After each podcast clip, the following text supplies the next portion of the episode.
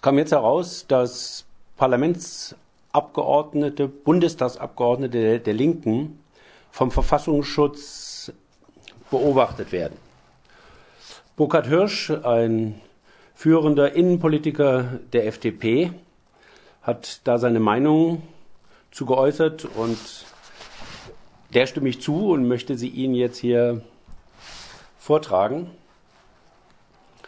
Nach seiner Auffassung ist der Verfassungsschutz ein Kind des Kalten Krieges gewesen, damals in der Ost-West-Auseinandersetzung entstanden, aber äh, diese Auseinandersetzung ist 20 Jahre vorbei. Und das sollten auch Innenminister und Verfassungsschutz zur Kenntnis nehmen.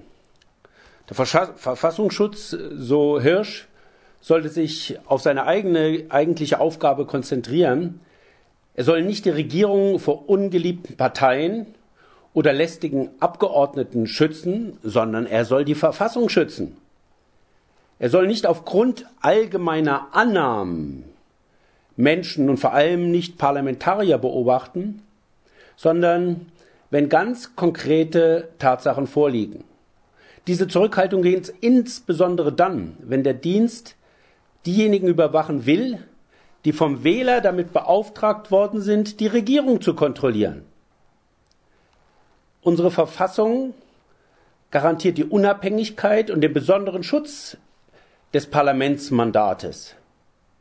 Nicht um des einzelnen Abgeordneten Willens, sondern zum Schutz der parlamentarischen Demokratie, damit auch der Wille der Wähler in der Politik zum Ausdruck kommt.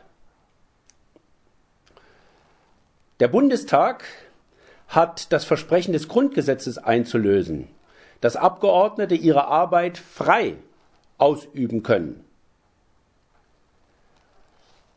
Damit respektiert das Parlament seine eigene Aufgabe, aber auch die des Wählers, den es repräsentiert. Und das meint Hirsch auch, und da stimme ich ihm auch zu. Das entscheidende Mittel gegen Extremismus ist nicht staatliche Überwachung, sondern ist eine gute Politik der Regierung, des Bundestages, die den Menschen Perspektiven eröffnet und damit Extremismus den Boden entzieht.